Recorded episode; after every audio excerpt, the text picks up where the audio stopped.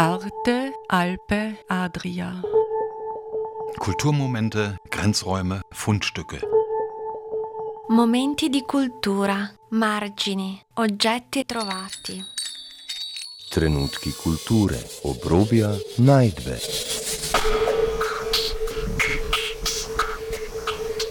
Ein Kulturmagazin von Dagmar Trauner.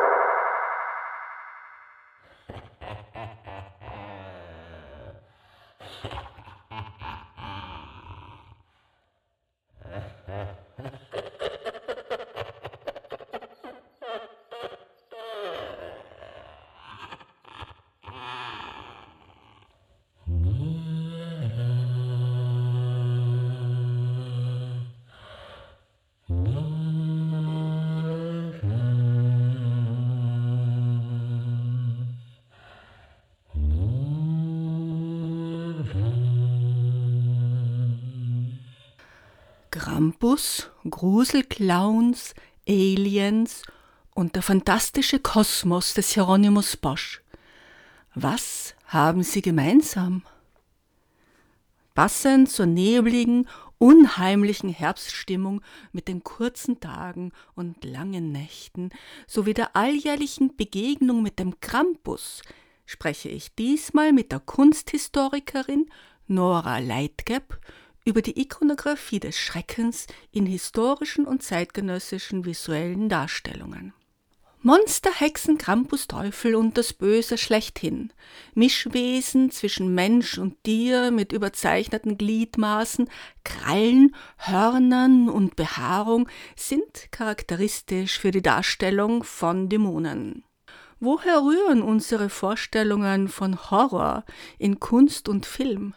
Nora Leitgeb beschreibt den reichen Bilderkanon, der bis in Antike und Mittelalter zurückreicht und aus dem auch heute noch die zeitgenössische Kunst schöpft.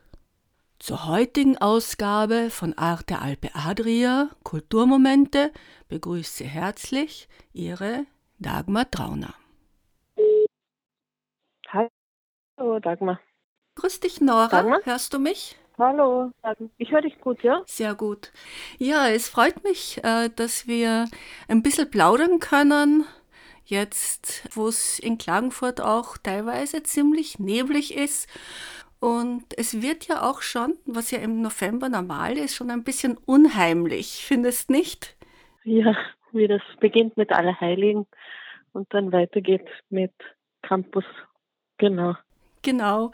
Und ja, und offenbar ist es ja auch so, die Stimmung wird eben unheimlicher, ängstlicher. Die Leute hocken zu Hause und schauen sich womöglich Horrorfilme an, Gruselfilme. Und es gibt ja auch zwei gruselige Sichtungen, habe ich gelesen, und zwar in Villach und in Arnoldstein, zwei unabhängige Sichtungen eines Clowns im Nebel.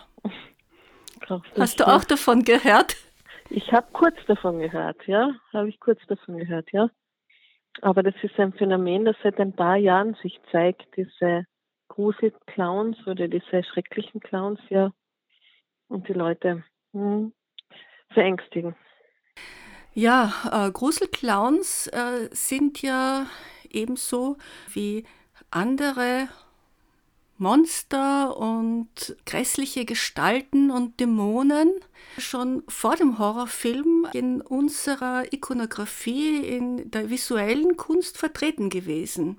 Du hast ja einen sehr schönen Vortrag gehalten an der Uni über Monster Ja, und es, ja. von den Anfängen in der Kunstgeschichte, wo es bereits Monster- und Dämonendarstellungen gibt. Willst du uns was erzählen, bitte? Das kann ich gerne machen. Für mich ist es selber ein spannendes Thema, sich damit auseinanderzusetzen, woher eigentlich unsere zeitgenössischen Monsterdarstellungen oder die Darstellungen des Bösen herrühren. Und äh, es war sehr spannend, jetzt auch in der Recherche zu sehen, dass die zeitgenössische Kunst beziehungsweise auch die visuelle Kultur, also alles, was mit Film oder Grafik zu tun hat, sehr schöpft aus den formen- und farbenreichen Bilderpool des, äh, der Kunstgeschichte Geschichte des Mittelalters und der frühen Neuzeit. Also diese mh, bestimmten Motive sind sehr, sehr tief verankert in der westlichen christlichen Ikonografie. Und da muss man auch dazu sagen, dass diese abendländische Bilderwelt voll ist von Teufeln, Dämonen, Drachen, Hexen und anderen Ungeheuern. Also das sind das so Personifikationen des Übels und des Bösen und die auch aufgrund ihrer körperlichen Merkmale eindeutig als böse markiert sind. Und in dem Zusammenhang muss man auch sagen, dass in der christlichen Ikonografie äh, diese, mh, mm, diese Darstellungen auch nicht so per se für sich gestanden sind, sondern immer in einen Fundus eingebettet waren an christlichen Darstellungen. Und das sind ganz markant in bestimmte Themen. Das sind eben der Sündenfall, der Engelsturz, das Weltgericht, eben vor allem mit seinen Höllendarstellungen oder den Übergang, den Höllenstrom zur Hölle, die Apokalypsen, äh, Apokalypse, die Teufelsaustreibungen, Hexen, Hexensabbat und ja, Geißelung und Verspottung Christi, die Versuchung des heiligen Adonis. Es gibt einen bestimmten Bilderkanon und aus dem schöpft eben die visuelle Kultur und nach wie vor die zeitgenössische Kunst. Wie sehen denn so typische Dämonen aus? Also so typische Dämonen sind, und das sieht man eben also diese ersten Teufelsdarstellungen wurden zunächst beschrieben, visualisiert sind sie zunächst so in, im 12. Jahrhundert in eben ähm, Reliefs, zum Beispiel Tympanon-Reliefs von, von Weltgerichtsdarstellungen oder aber auch Glasfenstern oder ähm, Handschriften, also illuminierten Handschriften. Und die zeichnen sich dadurch aus, also, dass sie anders sind, äh, anders sind. Das heißt, Sie haben zum einen unterscheiden sich körperlich durch langgestreckte Körper, langgestreckte Gliedmaßen, Krallen, Teufelshörner, die, die Gesichter sind überzeichnet, Riesenmünder, Riesennasen. Sie haben oft so animalische Merkmale, sind auch oft Mischwesen, Tier-Mensch, äh, Mischwesen. Das heißt, äh, die Körper verschmelzen sich. Also das sind so Merkmale von Dämonen oder eben auch diesen Teufelsdarstellungen sehr überzeichnet. Und es gibt aber keine Kategorisierung einer klassischen Teufelsdarstellung. Also das macht es auch wieder sehr, sehr spannend. Es ist das andere, das andere, das sich eigentlich nicht in eine Kategorie, in ein Raster oder ein Muster hm, reinpressen lässt, sondern eben auch durch diese Physiognomie, durch dieses andere Sein sich definiert. Äh, das andere und Mischwesen. Aber Mischwesen haben doch auch etwas Menschliches, oder? Ja, also man kennt schon immer das, also man beschreibt das andere, die Othering. Mischwesen haben eben, also Mischwesen gibt es schon seit der Antike oder, Misch, oder schon früher, auch in heidnischen Kulturen in der Antike, der Kentaur oder oft Mischwesen mit Löwenmensch oder Pferdmensch. Also die hatten in der Antike noch eine Stärke, was Starkes. Die waren auch so zu göttlich, ähm, während das im Christentum auch eher ähm, ins Negative übergeht. Das wurden andere heidnische Bräuche schon übernommen, andere antike heidnische Bräuche, die dann natürlich im Christentum weitergelebt haben. Aber diese Stärke dieser ähm, antiken sozusagen Mischwesen waren dann, wurde dann sehr gewandelt in etwas Negatives in, im Christentum und das, was eben nicht menschähnlich ist, also den menschlichen Körper und in erster Linie der weiße, äh, patriarchale, fromme Mann, was dem nicht entsprochen hat, wurde eben dann auch dämonisiert. Und dazu gehören, gehörten eben auch diese Mischwesen. Also Mischwesen zwischen Mensch, Tier, aber auch eben diese überzeichneten Gliedmaßen und, und überzeichneten Körper und alles, was anders war. Das andere war eben dann nicht von Gott geschaffen und wurde dementsprechend auch gebrandmarkt und dann eben auch dämonisiert. Es gab ja auch furchterregende Figuren, die vom Gesichtsausdruck schon furchterregend waren. Aufgerissene Augen, also das, was man heute auch vom Schrecken kennt, äh, auch in modernen Darstellungen.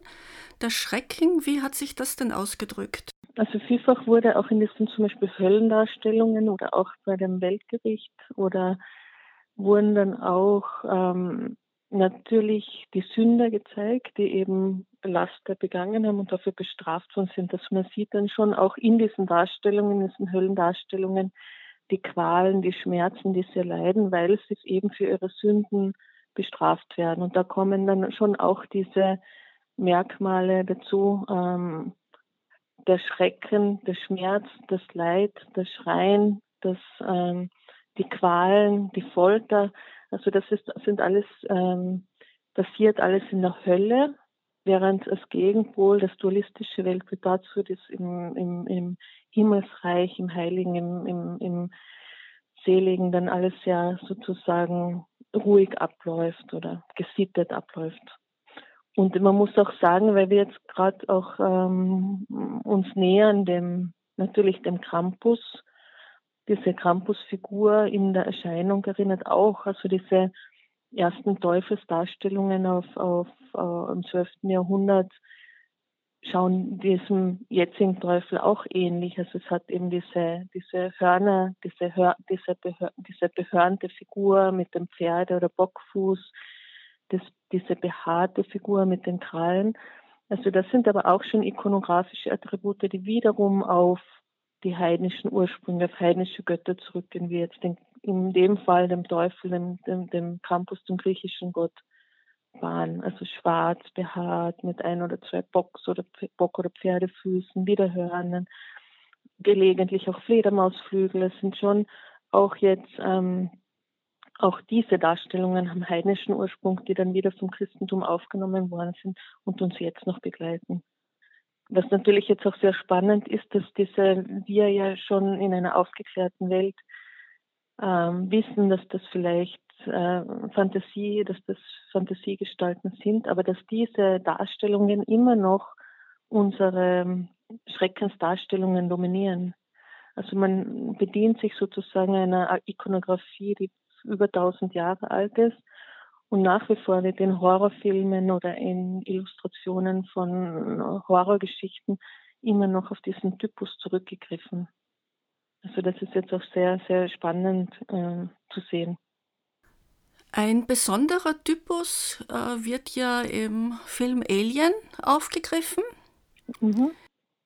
Und da ist das im Film Alien ist das natürlich auch ein zum einen eine Figur, die äh, animalischen Ursprungs ist, also fast wie ein Insekt auch, aber dann auch so ähm, mechanisch, also so konstruiert mechanisch und bedient, diese Figur bedient sich aber auch dieser, ähm, also die, ähm, die verbindet sich ja dann auch mit dem Menschlichen und daraus entsteht was Neues. Also sie hat menschliche Attribute, aber dann eben auch dieses neue, konstruierte, mechanische, aber auch das Insektenhafte, dann auch die Tentakel. Also es sind dann schon eine Verbindung von, von verschiedensten Aspekten, die sich, ähm, die auch eine gewisse Stärke nach, und eine Intelligenz dann zeigen. Aber das ist jetzt auch ein Beispiel für wirklich, das ein Beispiel für jetzt, was in unserer Filmgegenwart äh, auch passiert. Und dieser Typ nach wie vor so wie jetzt bei dieser Serie Stranger Things, das schauen die Jugendlichen, äh, Jugendliche, die eben so in einer mit einer, einer anderen Welt konfrontiert sind. Auch da gibt es dann eine riesige Spinne, eine riesige Tentakel, große Spinne, die dann eben ihr Unwissen treibt und wirklich, wirklich negative und schwarze sozusagen Energie äh, bringt und versucht auch die Menschen auf die, die Seite, auf die eigene Seite zu ziehen. Und das sind eben so Stereotypen, so klassische Schreckensbilder, die wir nach wie vor mit diesen Schrecken auch assoziieren, die den Ursprung ganz wo anders auch haben und schon in unserer sozusagen in den letzten Jahrhunderten liegen. Ich möchte noch mal auf den Film und auf Alien unter anderem zurückkommen, äh, denn das Design von Alien ist ja nicht ganz banal. Das hat ja eigentlich ein zeitgenössischer Künstler des Schreckens äh, skizziert und äh, später auch im Prometheus äh, noch äh, stärker verwirklicht. Äh, und zwar ähm, und zwar Hans-Rudolf Giger, ein Schweizer Künstler, also mittlerweile verstorben, ähm, der ja total faszinierende Schreckenswelten äh, kreiert hat. Und äh, genau, Giga ist also auch wirklich bekannt für diese, für, genau für diese ähm, biomorphen, mechanischen ähm, Mischwesen. Und was ja auch sehr spannend ist, dass er ja aus einer aus der Subkultur kommt, also dass er ja auch sehr um, beliebt war, aber nicht, wie das jetzt im Moment ist, aber bei auch für, für Tattoos und für dieses für diese Tätowieren. Und er ähm, erschafft eben diese neuen Monster, diese neuen Monster, die aber auch eben zurückgehen. Also dieses Mechanische gab es zum Beispiel schon bei Hieronymus Bosch um 1500. Also der hat wohl auch ähm, tierische, aber auch mechanische Monster miteinander verbündet oder also verbunden, also neue Monster geschaffen. Und Giga, ja, Giga mh, mm, ist einer sicher der Vorreiter, die das in der jetzt vor allem in der visuellen Kultur oder in der Film in der Filmwelt äh, äh, dargestellt haben. Du hast ein sehr schönes Stichwort geliefert, und zwar Hieronymus Bosch. Da gehen wir jetzt wieder sehr zurück in der Zeit, aber seine Darstellungen sind ja schon sehr, schon archetypische Darstellungen. Das heißt, sie sind in das äh, kollektive Gedächtnis eingegangen. Mhm. Ja. Also es gibt dann wirklich äh, Künstler, natürlich meistens in erster Linie Männer, wie dann Hieronymus Bosch oder ähm, Grünewald, die wirklich einen unglaublichen farben- und formenreichen Kosmos an Schreckensbilder geschafft haben. Also das war so fantasiereich, aber teilweise waren es dann auch schon Auftragsarbeiten, die mh, mm, immer natürlich musste der christliche Hintergrund äh, vorhanden sein. Also wie gesagt, es war wieder das Weltengericht oder mh, mm, die Apokalypse oder was ähnliches, aber die sich ausgelebt haben. Und das wurde dann teilweise auch von dem äh, sich erstarkenden Bürgertum bestellt, das Auftragsarbeiten, das ist vergleichbar mit jetzt, so wie du das jetzt schon anfangs erwähnt hast, dass man sich jetzt Horrorfilme anschaut oder äh, Serien, Horrorserien anschaut, also die Faszination des Bösen von einer Distanz heraus. Also man kriegt einen gewissen Kitzel und damals natürlich auch beim Betrachten der Bilder, das Medium, das vorhanden war. Und jetzt ähm, ist es eben der Film, der das mh, übernommen hat. Aber es gibt natürlich auch nach wie vor Illustrationen. Aber ja, Hieronymus Bosch hat wahnsinnige, fantasiereiche Schreckenslandschaften geschaffen. Was wäre denn die Funktion solcher Schreckensdarstellungen? Einerseits natürlich äh, im Mittelalter und bei kirchlichen Darstellungen war es die Abschreckung, aber eben bei Hieronymus Bosch zum Beispiel äh, oder bei Giga, da gibt es ja eben diese Faszination des Schrecklichen. Was ist das? Warum schaut man sich sowas an? Hm, ich glaube, es ist ein gewisser Reiz, dass man aus, dem, aus seiner Sicherheit heraus das Schreckliche sieht und dann äh, sich aber selber sicher fühlen kann. Es ist so, wie wenn man, mh, hm, wie soll man sagen, verstohlen auch hinblickt und insgeheim froh ist, dass es einem ja selber ganz gut geht oder dass man dann im Warmen sitzt oder dass man eben nicht betroffen ist. Also ich glaube, das war, es war auch hm, natürlich im Mittelalter oder in der frühen Neuzeit gab es diese Darstellungen natürlich auch, um die Menschen zu ähm, wie soll man sagen, zu erziehen bzw. zu disziplinieren oder es wurde auch als Diffamierungsmittel eingesetzt. Aber ähm, es war eben mh, mm, schon auch ja diese Faszination, dass es haben nicht alle sozusagen, es haben viele daran geglaubt, dass es denn diese Figur noch wirklich gibt, aber es gab natürlich auch kritische Stimmen, die dann auch gesagt haben, das ist ja alles nur Logen, das gibt es nicht. Also das gab es schon durch die Jahrhunderte auch immer wieder. Aber es wurde auch eingesetzt natürlich und es ist auch sehr spannend, dass ähm, zu sehen, wer sozusagen die, Herr, die Herrschaft hat oder das ähm, der, der die, die, derjenige hat auch die Definitionsmacht äh, über das, was, wann und warum böse ist und hat dann auch den Einfluss auf die entsprechende Visualisierung. Also, und das hat ja, ist ja auch sehr spannend in dieser ganzen Monstertheorie, weil es ja auch ähm, sozusagen ähnlich gleichzusetzen ist mit marginal oder ähnlich zu beschreiben ist mit marginalisierten Randgruppen. Das heißt, wo eben auch, wie definiert man dann bestimmte andere Gruppen mit anderer Sexualität, Gender, Ethik, Religion oder Minderheiten? Also das ähm, und da ist es schon spannend auch zu sehen, dass diese Monster Theories, die es jetzt auch gibt, eben diese Mechanismen auch reflektiert.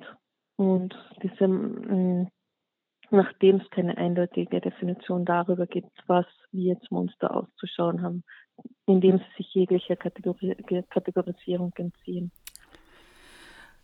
Äh, kannst du diese Theorien, diese Monstertheorien ein bisschen näher erläutern?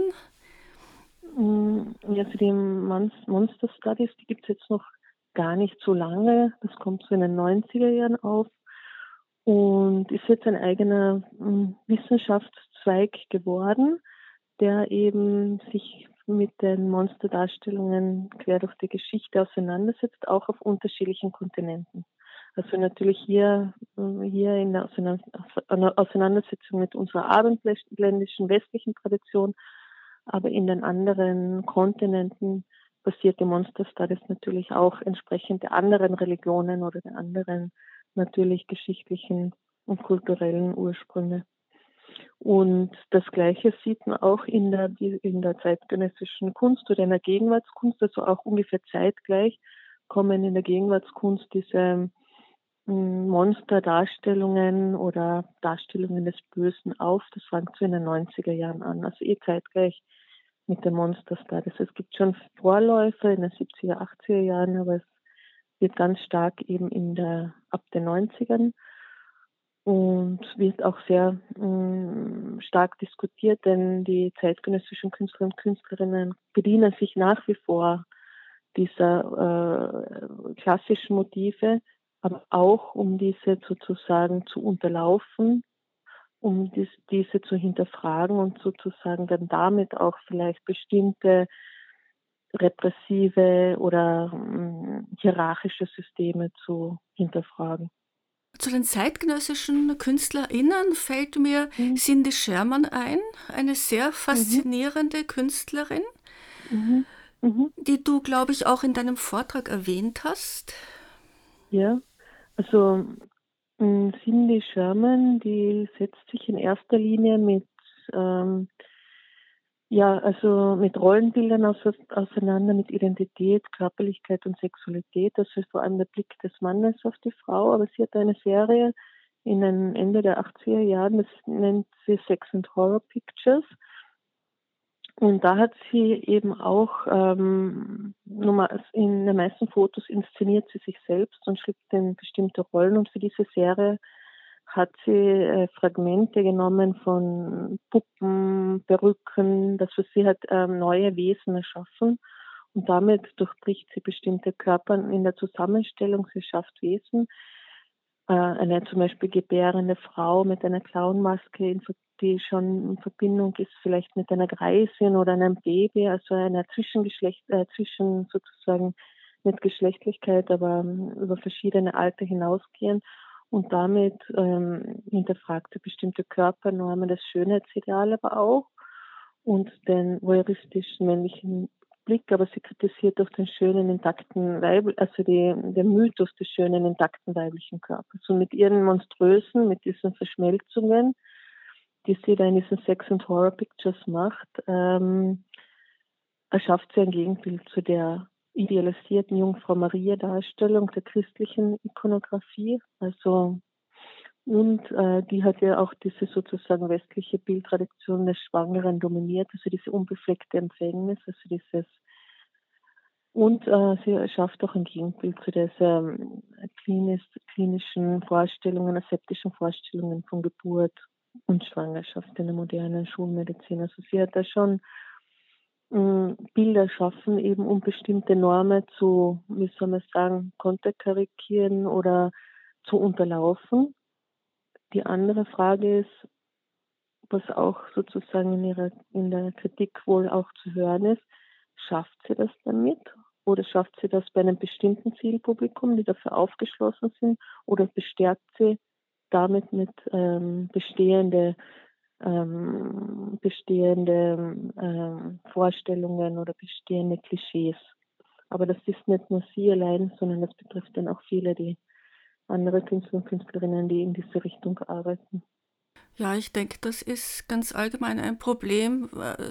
Sobald es eine Gratwanderung ist, ist es eben mal so oder so und es kann dann auch anders ausgelegt werden. Mhm. mhm. Und mhm. es gibt eben nun einmal so viele unterschiedliche Interpretationen, mhm. äh, wie es auch äh, Zuschauerinnen gibt und, mhm.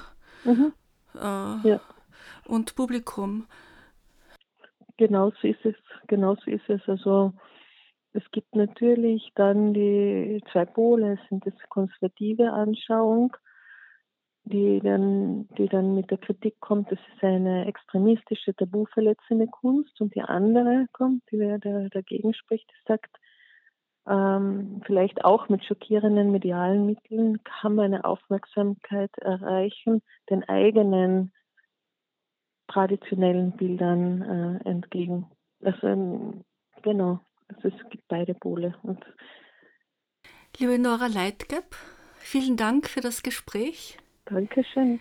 War sehr spannend, mhm. mit dir zu plaudern. Mhm. Dankeschön, Dagmar. Ich wünsche dir noch alles Gute. Dankeschön, dir Und auch. Sie hörten die Kunsthistorikerin Nora Leitgeb über visuelle Darstellungen des Schreckens und des Bösen im Lauf der Kunstgeschichte von der Antike bis zur Gegenwart. Gestaltung der Sendung Dagmar Trauner. Arte Alpe Adria. Kulturmomente, Grenzräume, Fundstücke. Momenti di cultura, margini, oggetti trovati. Trenutki kulture, obrobja, najdbe.